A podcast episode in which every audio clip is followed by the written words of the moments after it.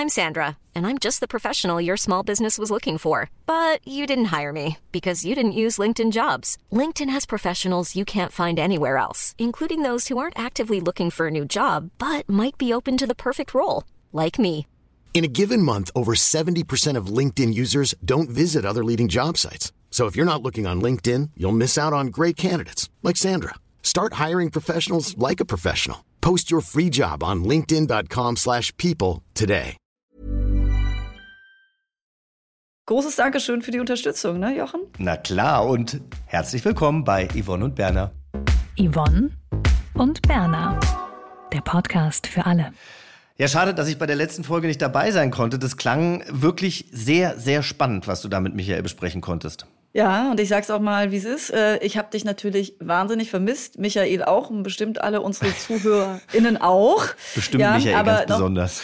Michael bestimmt ganz besonders. Ja, du, das war ein tatsächlich sehr erhellendes Gespräch, fand ich, über die Grauzonen von Diversity Marketing und auch Management. Äh, Michael hat da seine Perspektive eingebracht, die er sich über die letzten 20 Jahre erarbeitet hat. Er ist zu diesem Thema Diversity, was ja auch sehr polarisierend diskutiert wird, sehr evidenzbasiert unterwegs. Er berät da auch Unternehmen. Und deswegen ist dieses Gespräch, weil es da auch einiges an Austausch gab, auch tatsächlich ein bisschen länger geworden ohne dich. Ne? Aber ich finde durchaus lohnenswert für alle Leute, die sich mit Diversity vielleicht auch beruflich äh, beschäftigen oder die eben auch mal interessiert sind, äh, Positionen auch selbst mal zu überdenken zu diesem Thema. Ja. Ja, und da kommen wir auch gleich zu unserem Stichwort Mehrdeutigkeit. Darum geht's ja in unserer Miniserie. Und für das Thema hast du ja auch irgendwie, jetzt hole ich mein Französisch raus, ein besonderes Faible, Feli. Ach, das hast du sehr schön gesagt, Jochen. Ach, das ist so toll, dass du wieder dabei bist. Ja, ja, also ja, ich hatte das Thema vorgeschlagen, vollkommen richtig. Und äh, ich bin ja auch, oder ich halte immer sehr gerne äh, Plädoyers und habe das auch hier im Podcast gemacht, äh, dass es, äh, dass Mehrdeutigkeit einfach so wichtig ist und dass das Denken in Grauzonen eigentlich das ist, was wir tun sollten. Also mir wurde nämlich mal gesagt, du bist mehr Zeit als Bild als es mal darum ging, dass ich, dass ich was verkürzen sollte, aber ich dann gesagt habe, das ist doch aber eigentlich viel komplexer, das geht nicht. Und dann wurde mir auch mal geraten, ich solle mehr, mehr in, im Bildstyle denken als im Zeitstyle. Vielleicht können jetzt äh, Leserinnen damit was anfangen. Aber deswegen Ah. ist es mir eben wichtig. Und ich finde das wichtig, äh, die Grauzonen, Feli. weil das ist doch lebensrealistisch. Ja. Ja, also mehr Zeit als Bild, Ja. damit meinst du die Zeitungen. Ach so, die Zeitung, ja, die Medien, ja, also Ja. mehr Zeit als Bild. Ja, Ja, weil ich als Ja, Fernsehmacher entschuldige, oder Fernsehmensch habe natürlich gleich gedacht, okay, also sie, sie denkt Was mehr in Zeit als das, was dann das Bild transportiert. Aber du meinst die Zeitung und das äh, bin mir sicher, dass du, also herzlichen Glückwunsch, dass du mehr Zeit als Bild bist, Feli. Das freut mich wirklich sehr für dich und für mich Ja, ehrlich danke gesagt schön, auch. Jochen. Ja. Ja. Ja. Aber es ist ja auch ein Thema, was wirklich viel hergibt und jetzt haben wir ja schon darüber gesprochen, dass manche Dinge eben nicht eindeutig sind und dass uns das ganz schön verrückt machen kann.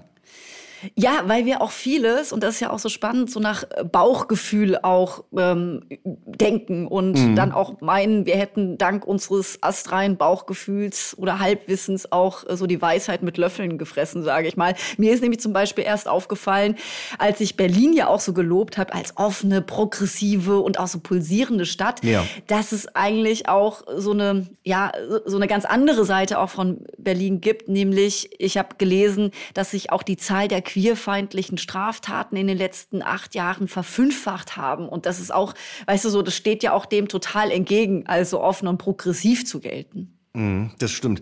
Äh, Ich, hab, ich frage mich dann natürlich auch, also haben sich die Straftaten verfünffacht, weil wir einfach auch mehr Flagge zeigen? Äh, Und mehr zählen, also dass mehr Straftaten auch erfasst werden.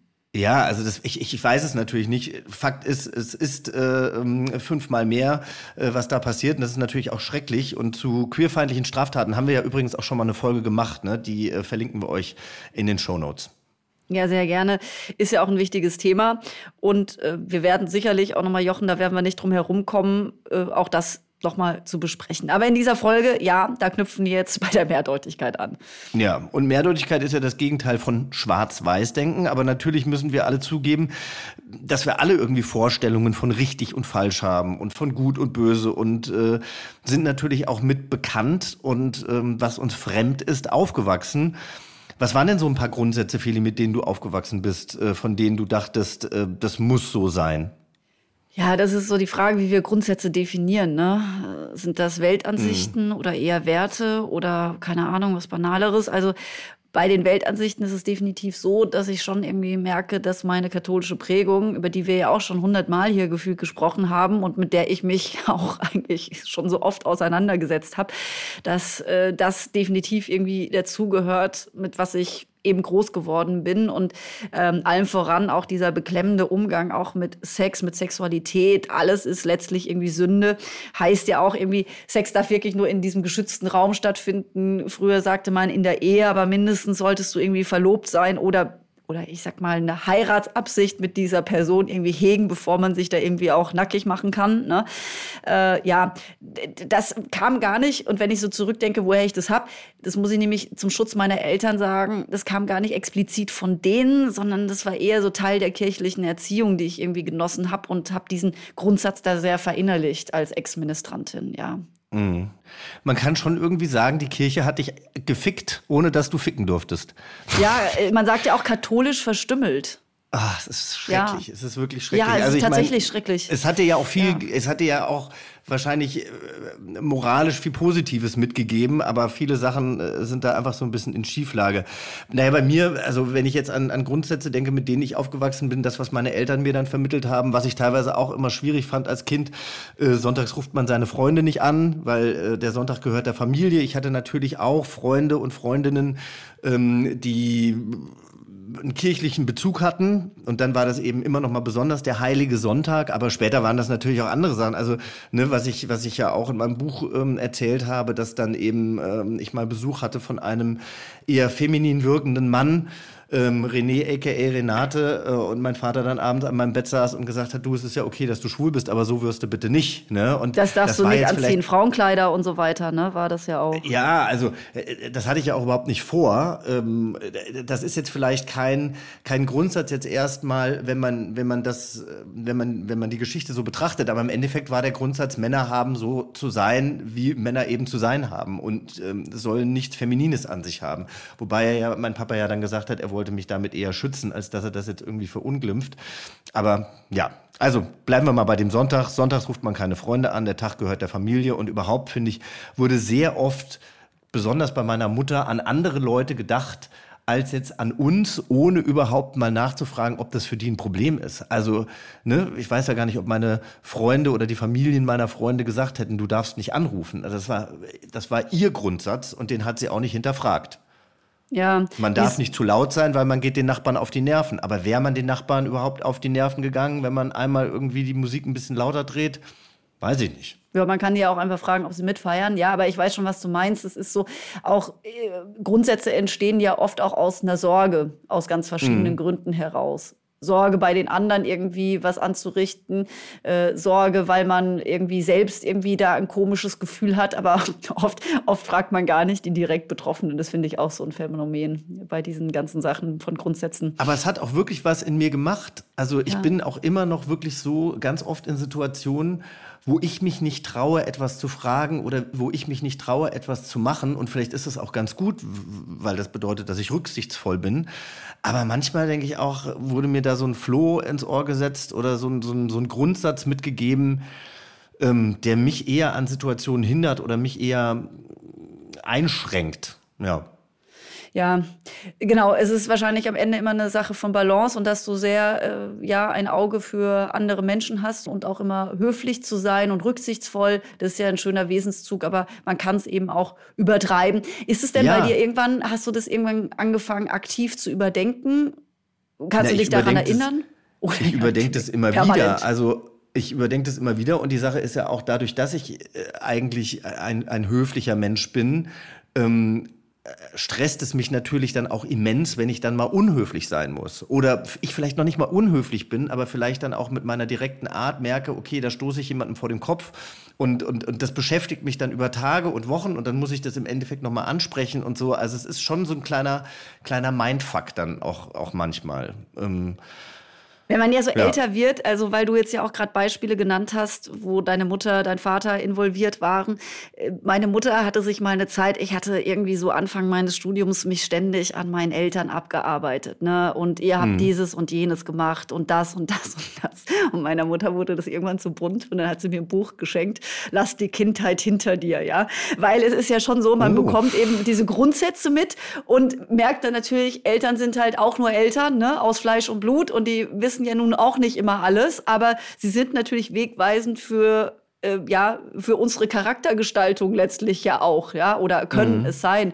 Im, Im, besten Falle ja auch positiv, aber die machen ja auch nicht immer alles richtig und wissen auch nicht immer, was dann für, für uns als Person immer das Richtige ist. Deswegen hat sie dann gesagt, ich soll das jetzt einfach mal mir stecken und mich irgendwie mit mir auseinandersetzen, aber vor allen Dingen mal den Blick nach vorne richten und nicht mich mit ihr irgendwie aufhalten und mich an ihr abarbeiten oder mhm. an ihr und meinem Vater. Fand ich irgendwie ganz spannend, ja.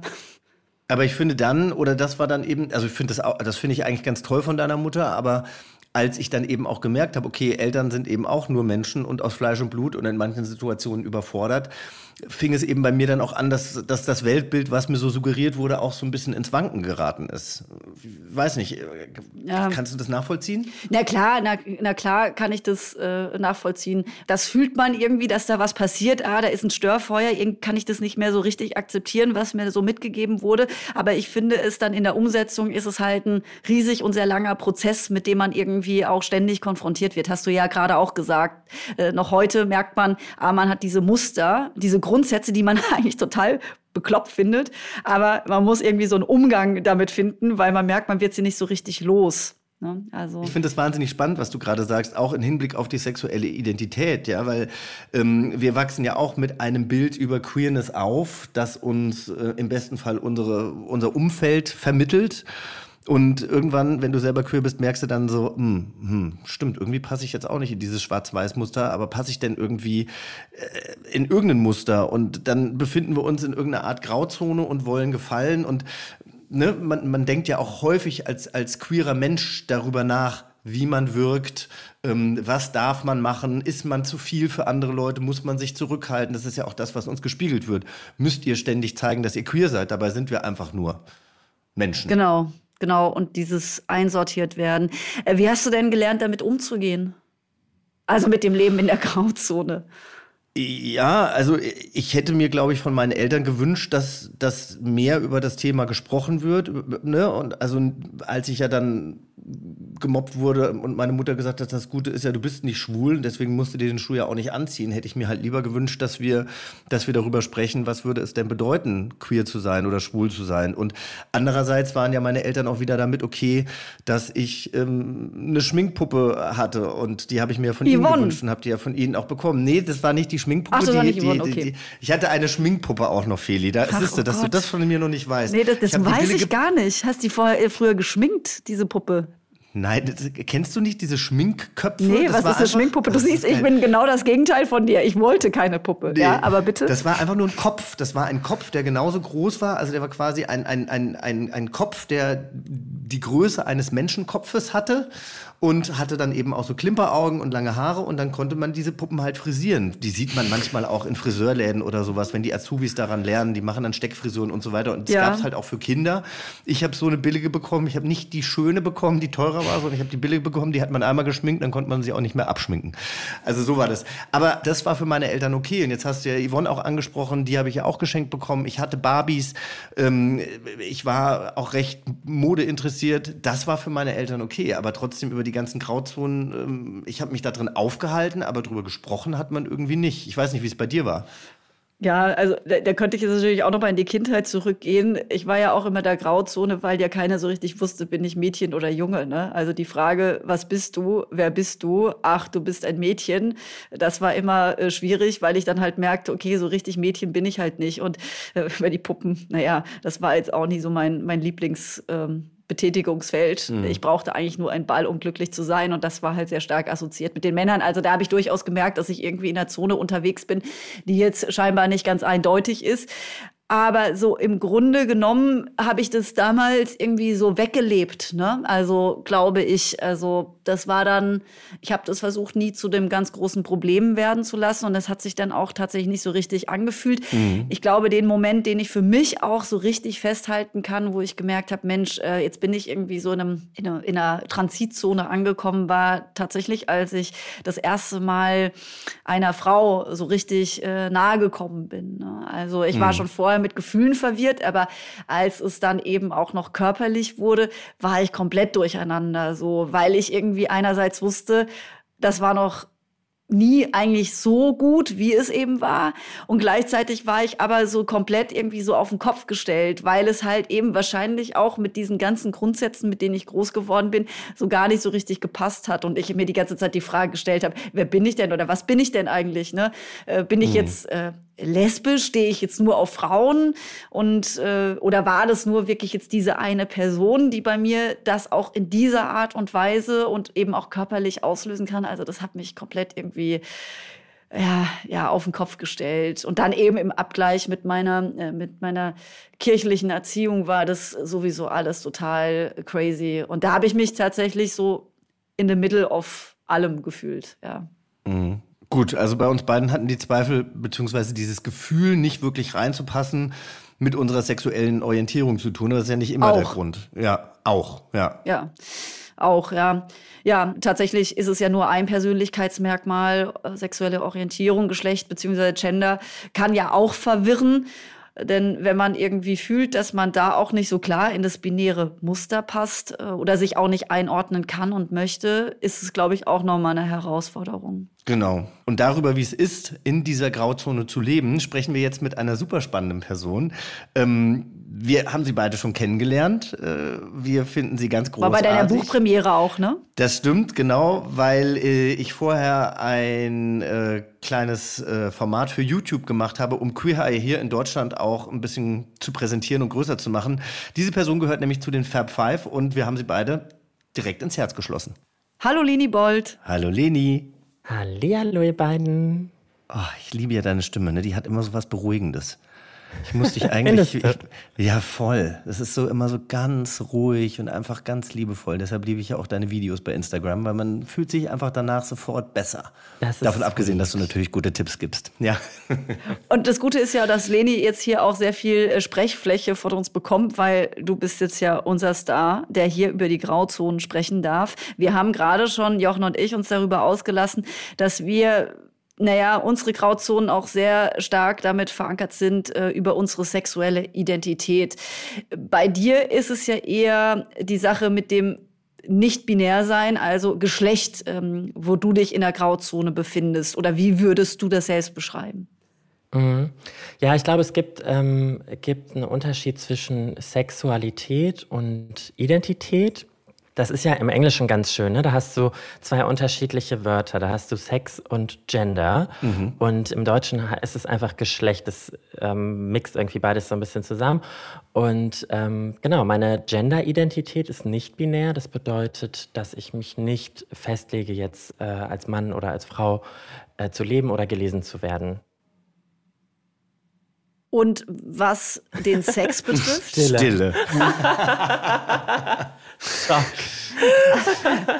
Ist das okay, dass ich das frage?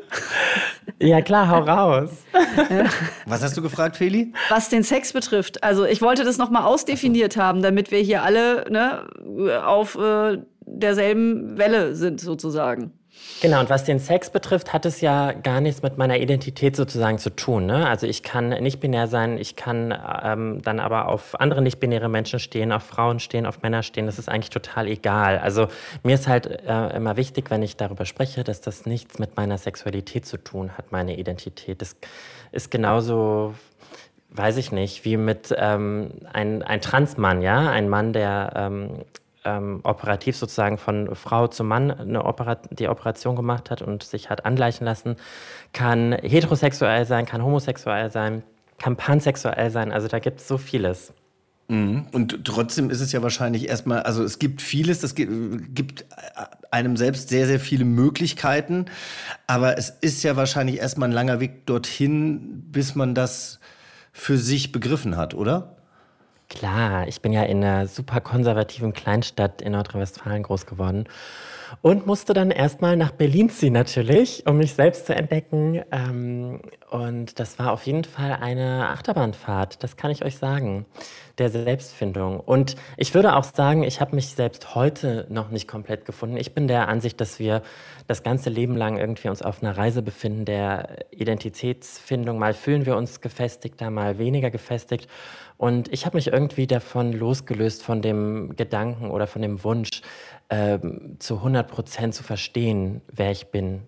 Aber ich finde, das passt ja auch ganz gut zu dieser Folge, denn wenn wir über Grauzonen sprechen oder wenn wir darüber sprechen, dass nicht alles schwarz und weiß ist, man kann ja seine Meinung auch ändern. Ich kann ja auch heute, um das jetzt mal, das möchte ich jetzt um Gottes Willen nicht mit sexueller Identität vergleichen, aber ich kann ja auch heute Lust auf Pizza haben und äh, morgen was anderes essen wollen. Ich kann auch meinen, meinen Geschmack ändern. Ich kann auch meine Einstellung ändern, weil ich mich weiterentwickelt habe.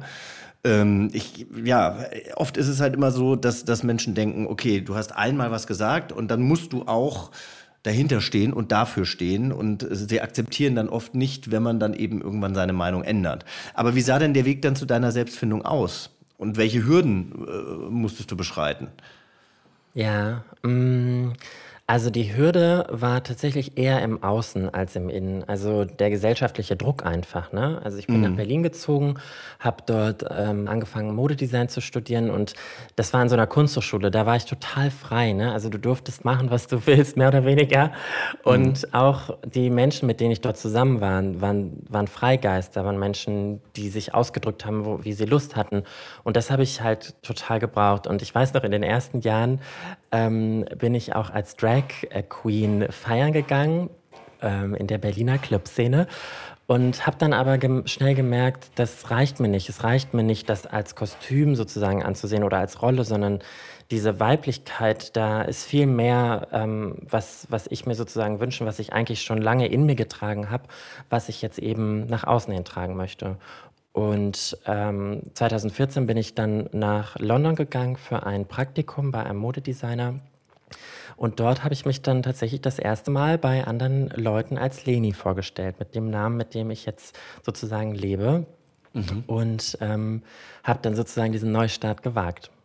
Wie hat denn da dein, dein nahes Umfeld wie Familie oder auch, du sagst ja, du kommst aus einem kleineren Dorf in Nordrhein-Westfalen. Wie hat da das Umfeld insgesamt reagiert? Ja, also die haben das am Anfang erstmal nicht verstanden. Ne? Die wussten nicht, was mit mir los ist. Mir ging es auch nicht sehr gut zu der Zeit, natürlich, weil es eine große Veränderung für mich war und ich selber nicht genau wusste, wo die Reise jetzt hingeht. Und ähm, das ist natürlich auch die Unwissenheit, ne? die Unwissenheit äh, vieler Menschen, dass sie erstmal denken, das ist etwas Schlechtes. Vielen Leuten, viele Leute kamen auch auf mich zu und meinten, es tut mir so leid und ich fände es viel schöner, wenn wir diese Transitionen etwas positiver besetzen würden in der Zukunft, weil es ist schon ähm, genug Arbeit und genug Last, die auf einem liegt, dass man einfach sagt, hey, das ist heilsam für mich, das ist etwas Gutes, dass ich diesen Weg jetzt gehe. Und dieses Verständnis, das würde ich mir, würde ich mir wünschen, dass das mehr Menschen haben. Warum sagen das Leute zu dir? Also ich wüsste überhaupt nicht, mir persönlich würde das überhaupt nicht einfallen, zu sagen, oh, das tut mir so leid. Und im Endeffekt muss ich sagen, habe ich aber ja was Ähnliches erlebt, weil ne, als ich ähm, früher eben gehänselt wurde, weil ich eben femininer auf Jungs wirkte in der Schule, als sie das gerne hätten und dann eben als Schwuchtel bezeichnet wurde, hat ja meine Mutter auch gesagt, das Gute ist, dass du nicht schwul bist. Insofern musst du dir den Schuh ja nicht anziehen. Und genauso hat mein Vater ja auch äh, gesagt, er hofft, dass ich irgendwie als maskulin und heterosexuell gelesen werde, damit ich keine Probleme kriege. Und ich finde, das ist halt einfach die, die, das falsche Narrativ. Also wenn du unter die, durch die Linse guckst, dann müssen wir ein ganz, ganz schreckliches Leben haben. Aber das haben wir ja nicht. Ne? Also natürlich haben Nein. wir Probleme wie jeder andere Mensch auch. Aber mein Gott, bin ich schwul, dass, äh, bin ich schwul, dass ich, bin ich schwul, dass ich äh, froh bin. Bin ich froh, dass ich schwul bin. Also wirklich, ich, ich, ich, ich, ich persönlich könnte mir nicht vorstellen, jetzt heterosexuell zu leben. Möchte ich auch nicht. Ich weiß, dass es vielleicht schwule Menschen gibt oder schwule Männer gibt, die unter unterdrückt werden und die es natürlich sehr, sehr schwer haben, das weiß ich. Und es äh, wäre einfacher für sie, ein heterosexuelles Leben zu führen. Aber ich bin froh, dass ich so bin, wie ich bin. Und ich finde das wirklich auch nachhaltig verstörend, wie ich in meiner Jugend ähm, aufwachsen musste oder was ich mir anhören musste, weil das hängt mir natürlich auch immer noch nach. Danke, Jochen. Word. Da kann ich auf jeden Fall zustimmen. Und ich finde, ähm, das habe ich auch irgendwann verstanden. Ähm, irgendwie auch, dass ich dankbar bin für die Erfahrung, ja, dass ich dankbar mhm. für, für die Erfahrung bin, die ich mache in diesem Leben und dass sie wahrscheinlich viel aufregender ist als viele anderer heteronormativen Menschen und dass ich mir diesen Schuh gar nicht anziehen muss, dass, ähm, dass das irgendwie etwas Schlimmes sein, was bemitleidenswertes ist. Mhm. Da sind wir wieder beim Thema gesellschaftliche Erwartungen, die uns natürlich alle irgendwie umgeben und natürlich auch die Menschen, die uns drumherum dann auch äh, gerne auch eben schwarz und weiß bewerten. Und du hast ja gerade schon gesagt, Leni, dass du dir eben wünschst oder das Plädoyer auch von Jochen, ähm, dass das viel positiver gesehen wird und äh, auf dem Weg zur Selbstfindung und jemand, der sich frei machen kann, auch ähm, ne, für die eigenen Bedürfnisse und der eigenen Rolle. Worin siehst du denn, wenn man diesen Leuten dann auch mal vielleicht mit auf den Weg geben kann, wo auch die Vorteile auch tatsächlich liegen ähm, in diesem Nicht-Binär-Sein? Mm, ich glaube, dass die positiven Seiten an, ähm, an dem nicht-binären Leben sozusagen sind, dass ich mich losgelöst habe, ganz extrem von äh, Geschlechter, vorgegebenen Geschlechterrollen und Vorstellungen der Gesellschaft. Also ich, keine Ahnung, ich drücke mich so aus, wie ich Lust habe. Und ich glaube, dass das ganz viele Menschen einfach nicht tun, weil sie denken, sie müssen dieser weiblichen Rolle entsprechen oder dieser supermaskulinen Rolle entsprechen, damit sie irgendwie attraktiv wirken oder damit sie keine Probleme haben, damit sie erfolgreich sind. Und ich habe diese Gedanken alle nicht mehr. Ich trage das, worauf ich Lust habe. Ich drücke mich so aus, wie ich, wie ich Bock habe. Und das ist die Freiheit, die ich mir erkämpft habe. Und das tut mir sehr, sehr gut. Und ich glaube, das würde vielen anderen Menschen auch da draußen gut tun. Gar nicht mal, dafür musst du dich ja gar nicht mal als nicht-binär identifizieren. Ja? Mhm. Also diese Rollen, die sind, die sind ja für alle irgendwie ein großer Druck, von dem man sich lösen sollte, finde ich. Absolut. Und ich habe das letztens erst mit einem Kollegen besprochen. Also es war, war, war so, ähm, mein mein äh, Mann Norman war über ein Wochenende nicht zu Hause und wir haben uns über meine Wochenendplanung äh, unterhalten und ich habe gesagt, ah, ich treffe einen Ex-Freund von mir und der guckte mich an, wie, du darfst einen Ex-Partner treffen und ich so, ja, warum denn nicht? Also ich meine, wir sind befreundet und äh, ja, ja und sagt Norman da nichts und also wenn meine Frau mitkriegen würde, dass ich mich mit einer Ex-Freundin treffen würde und all diese gesellschaftlichen Konventionen, die äh, mhm. von denen sich Menschen so sehr unter Druck setzen lassen, ja, also das heißt nicht, finde ich, dass wir jetzt alle irgendwie machen sollen, was wir wollen, im Zweifel äh, auf Kosten anderer, ja. Also das, das mhm. soll es natürlich nicht heißen. Aber dass man sich von diesen gesellschaftlichen Ideologien einfach mal frei macht, ja, und dass ich verheiratet bin und trotzdem nicht mit meinem Mann zusammenwohne, heißt nicht, dass ich keine gute Ehe führe. Ganz im Gegenteil, vielleicht ist das genau das, was wir brauchen. Vielleicht ist gar nicht besser. Ich habe einfach das Gefühl, ja, und viele Menschen lassen sich einfach von, von dem, was die Gesellschaft seit Jahrzehnten, Jahrhunderten ähm, uns irgendwie vorlebt oder uns sagt, wie wir zu sein haben, so unter Druck setzen, dass sie dann natürlich im Endeffekt äh, teilweise sehr zweifelhafte Dinge tun, die ähm, für ihr Umfeld nicht so gesund sind. Also insofern sich frei zu machen von dem, was andere Leute von einem erwarten, finde ich, ist das Beste, was man tun kann, um sich selbst zu finden. Ja. Und was ich immer wieder feststelle, dass Menschen ja auch gar nicht so richtig wissen, was sie wirklich wollen, was ihnen gut tut, weil die in gar keinem Kontakt mit sich stehen. Ne? Die leben dann in diesem Rahmen, was die Gesellschaft ihnen vorgibt, was Erwartungen sind. Aber die könnten eben gar nicht, äh, wie Jochen oder du, Leni, so wirklich selbst auch äh, ne, so freigeistig mit sich umgehen und auch zu wissen, was einem gut tut. Ich glaube, das ist eine ganz große und so schwierige Frage. Mhm. Also mhm.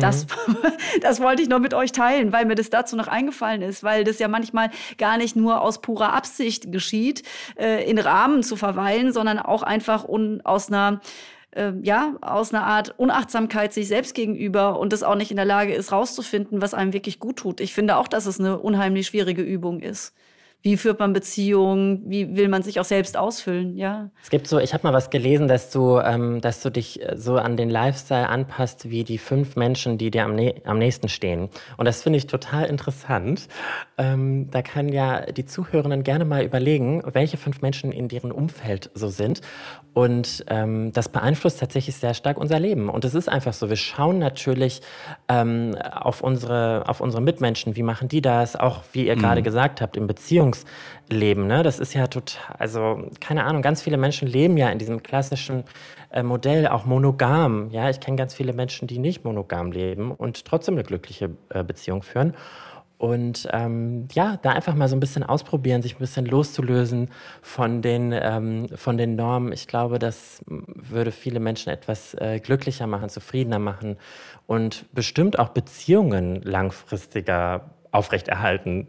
Also es ist für mich tatsächlich oft ein richtiger Clash, wenn ich ähm, vielleicht ein paar Wochen irgendwie nicht gearbeitet habe oder ich habe als Schauspieler gearbeitet und war dann wieder so in meinem Schauspielkosmos und Schauspieler sind ja und Schauspielerinnen sind natürlich auch sehr frei äh, geistige Wesen und ähm, und wenn ich dann irgendwie zum Beispiel wieder in die Unterhaltungsbranche einsteige, wo dann doch vielleicht eher äh, konventioneller gedacht wird oder ich dann eben auch das Frühstücksfernsehen moderiere und dann eben nicht und dann schon gucken muss irgendwie was was sage ich zu bestimmten Themen. Also ich bin da schon auch immer sehr sehr ich selbst, aber trotzdem mhm. ähm, merke ich, dass da eine Diskrepanz ist und dass mir das eine Leben natürlich eigentlich privat sehr viel mehr liegt als das, äh, was dann vielleicht ähm, allgemein in so einer Fernsehsendung besprochen wird. Ja. Das finde ich voll interessant, dass es sozusagen Unterschiede gibt innerhalb dieser der Fernsehindustrie. Also dass du voll. sozusagen merkst, dass es bei beim Film anders ist als jetzt, weiß ich nicht, bei einem Talkformat oder so. Total. Und ich meine, da wart ihr oder seid ihr ähm, ja als die Fab Five dann quasi das perfekte, das perfekte Bindeglied. Und ich finde es dann eben auch interessant, wenn Leute dann eben Queer Eye sehen und äh, total über, über, übermannt sind von dieser Emotion und von all dem, was ihr da macht. Weil für mich gehört das natürlich in meinem Freundeskreis dazu, dass man so mit Leuten umgeht und dass man die so auffängt und so. Und das mhm. sind ja ganz oft Leute, die ihr getroffen habt, die, die total auf sich allein gestellt sind sind und überhaupt nicht wissen, an wen sie sich wenden können. Und da kamt ihr dann eben äh, ins Spiel und habt sie nachhaltig hoffentlich äh, dann eben auch aufgefangen, ne? Ja, ja, ja, auf jeden Fall. Wir haben auch versucht, ähm, den Menschen wirklich Dinge mit an die Hand zu geben, die sie auch alleine sozusagen weiterführen können. Und ähm, was viele auch gar nicht wissen, die bekommen, ähm, alle Leute, die mitgemacht haben bei Queer Eye Germany, bekommen dann noch ein Jahr psychologische Betreuung. Oh, was super, ich auch super find nachhaltig das. finde, weil, weil ganz viele TV-Formate, die lassen ja die Leute so ein bisschen fallen dann und das ist eben mm. bei uns nicht der Fall gewesen. Es war mir auch wichtig, als ich gesagt habe, ich mache da mit, ich bin dabei, ich bin eine der Fab Five, dass das ein nachhaltiges Projekt ist, dass wir Menschen wirklich helfen. Mm. Aber wie geht's dir denn? Hast du denn auch manchmal Schwierigkeiten, Schwarz-Weiß-Denken abzulegen oder hast du dich da so gut irgendwie... Ähm ja, schon weiterentwickelt oder ich will nicht sagen im Griff, weil das hört sich auch wieder so blöd an. Ähm, mhm. Aber das äh, hast du da eine andere Einstellung, einfach weil, weil, weil du auch nicht ähm, so oder so gelesen werden möchtest. Mm, ich glaube, dass ich viel stärker mein eigenes Verhalten hinterfrage, weil ich eben sozusagen so mit so viel Mobbing und Diskriminierung irgendwie groß geworden bin, dass mir immer klar war, ich möchte das nicht anderen Menschen antun. Deswegen bin ich immer sehr aware, welche Worte ich wähle, wie ich mit anderen Menschen rede, ähm, anderen Minderheiten, sage ich jetzt mal. Und da versuche ich mich auch immer weiterzubilden und selbst aufzuklären. Und wenn ich etwas nicht weiß, dann frage ich und versuche da keine Grenzen zu überschreiten. Aber ich weiß nicht, ich versuche, ja, das ist so der, der Weg, den ich versuche zu gehen, dass ich eben so wenig Menschen wie möglich verletze mit meinen Worten.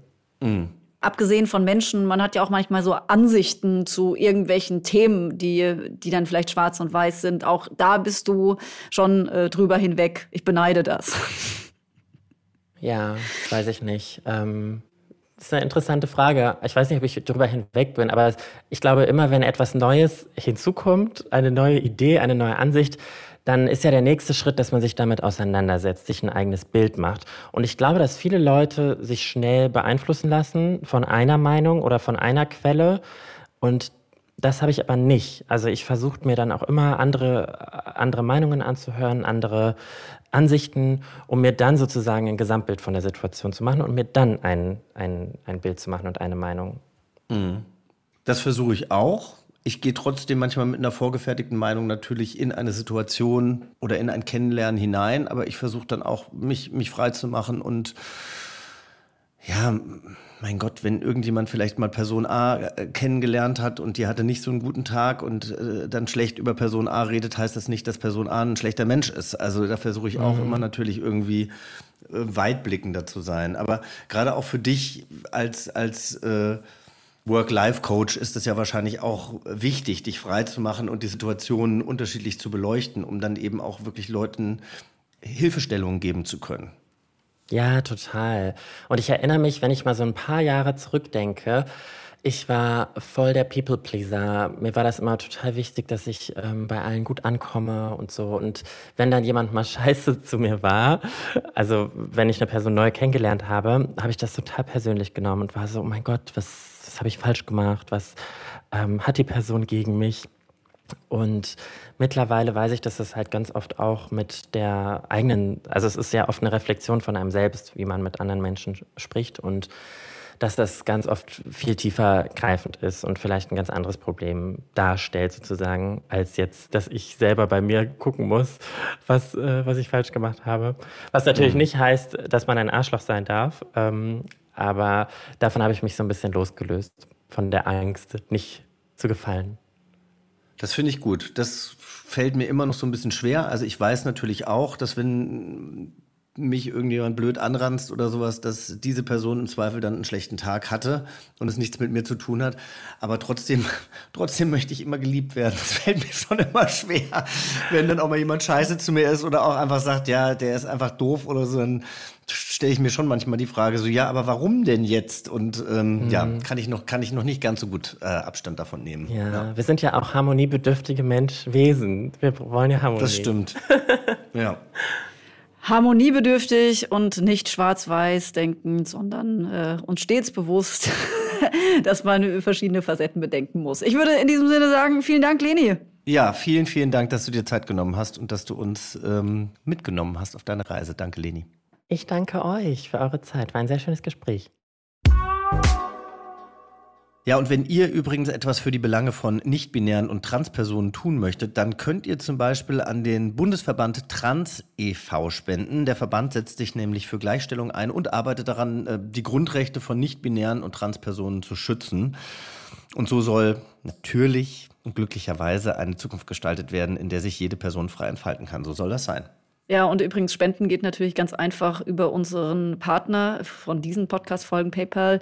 Die legen natürlich großen Wert darauf, einen langfristigen sozialen Wandel für queere Communities zu erreichen. Und dadurch, dass der Bundesverband Trans an PayPal Checkout eingebunden ist, das ist nämlich der Clou, konnten dieses Jahr schon einige Spenden zusammengetragen werden. Das ist eine gute Sache. Ja, Feli, jetzt haben wir äh, ganz schön viel darüber geredet, welche erlernten Grundsätze wir früher über den Haufen werfen mussten, um so zu werden, wie wir jetzt sind. Aber gibt es bei dir eigentlich noch Dinge, die sich nie geändert haben? Also wenn ich jetzt äh, Grundsätze dieses Mal als Muster interpretiere, äh, die ich seit klein bin auch habe, dann ist es so, dass ich immer noch auf dem Tennisplatz die gleichen Spleens habe wie vor 30 Jahren. Oder ich liebe es nach wie vor, ja, keine Ahnung, ähm, Dinge sauber zu halten wie auch früher. Also ich bin zwar irgendwo chaotisch, aber ich liebe es, wenn alles immer total reinlich ist, sage ich mal so. Ne? Also ich kann mhm. irgendwie nichts mit so ein bisschen Dreck überall anfangen. Aber es gibt natürlich universelle Werte und da sind wir jetzt in der ganz hohen Etage angekommen. Also ich habe natürlich so Grundsätze, Grundwerte, töte keine Menschen, Nächstenliebe ist sowas oder äh, was du nicht willst, was man dir tut, das füge auch keinem anderen zu. Und da sehe ich schon auch, dass ich so eine christliche Grundprägung habe, um das nochmal aufzunehmen, was ich ja vorhin schon gesagt habe, katholische Verstümmelung. Aber es gibt auch so ein paar Dinge, die, die ich auch tatsächlich gerne noch aus dieser Zeit mit mir herumtrage und die mich sehr geprägt haben. Ja. Und bei dir? Ja, ach, wenn du das jetzt gerade so erzählst oder was, was jetzt so christliche Werte sind, dann denke ich natürlich an Nächstenliebe. Muss natürlich nicht christlich sein, aber ist ja irgendwie auch so, ne, in der Bibel. Also Nächstenliebe ist für mich irgendwie ganz wichtig und auch wenn ich Filmen, Serien oder, oder auch Dokumentationen sehe, wo Nächstenliebe groß geschrieben wird, dann muss ich immer oh. weinen, weil mich das irgendwie so berührt.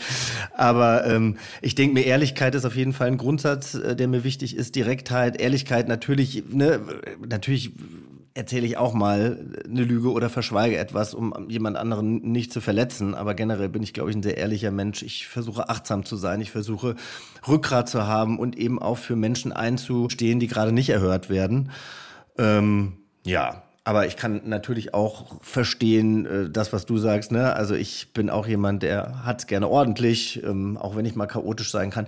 Ich frage mich manchmal, ob ich früher nicht ein bisschen spontaner war, weil mein Leben irgendwie mittlerweile so voll ist, dass ich ihm manchmal die Spontanität nicht so, so gönne. Vielleicht hat sich das ein bisschen verändert bei mir. Ja. Oh, das ist ein guter Punkt, merken wir ja auch. Wir haben es ja auch total schwer, uns ähm, privat zu finden, abseits des Mikrofons, weil irgendwie die Terminkalender immer so voll sind und man so wenig Raum für dieses, ja, jetzt in diesem Moment würde es passen, eigentlich noch hat und auch gar nicht mehr bereit ist. Das kenne ich. Naja, ja, aber ich, ich aber weiß ist es ein nicht, Grundsatz? Nee, naja, ja, da habe ich mir jetzt auch gerade überlegt. Aber es sind ja, es ist ja schon auch ein, ein, es sind ja schon auch Werte für andere Leute da zu sein und sich Zeit für, für Freunde zu nehmen. Denn du gehst ja, ne, wir treffen uns ja nicht nur, ähm, keine Ahnung, damit ich meinen Müll bei dir abladen kann oder so, sondern auch damit wir uns austauschen, damit wir irgendwie uns weiter nahe stehen. Und da denke ich dann manchmal schon, da würde ich mir wünschen, dass, äh, dass ich einerseits, dass ich mehr aus dem Quark komme und dass ich Initiative ergreife und dass ich sage so, hey, ich, ich, ich möchte meine, meine Freunde sehen.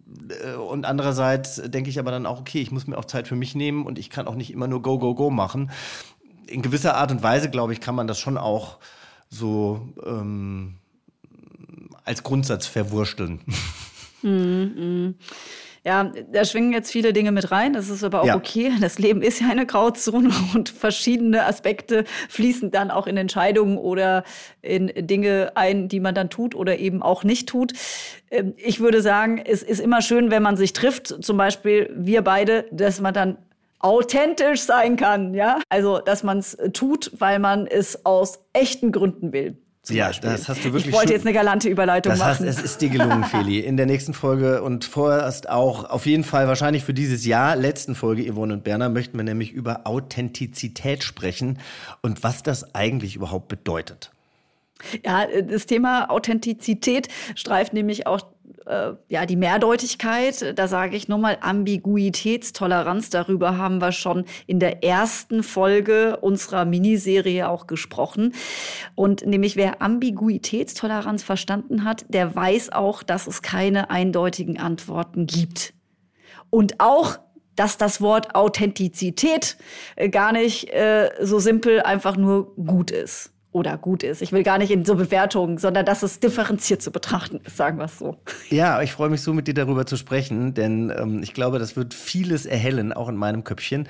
Dann sage ich jetzt erstmal gleich Tschüss, Feli. Und ganz wichtig, aber bevor ich das tue, das interessiert mich nämlich noch von unseren HörerInnen.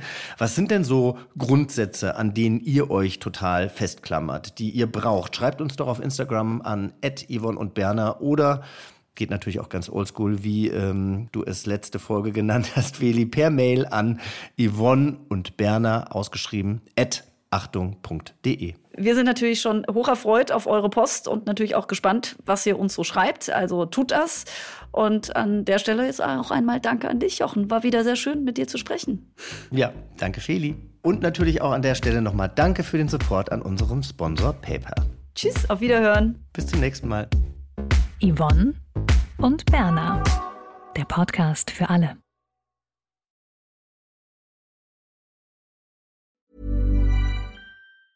Even when we're on a budget, we still deserve nice things. Quince is a place to scoop up stunning high-end goods for 50 to 80% less than similar brands. They have buttery soft cashmere sweaters starting at $50, luxurious Italian leather bags, and so much more. Plus, Quince only works with factories that use safe, ethical, and responsible manufacturing. Get the high-end goods you'll love without the high price tag with Quince. Go to quince.com/style for free shipping and 365-day returns.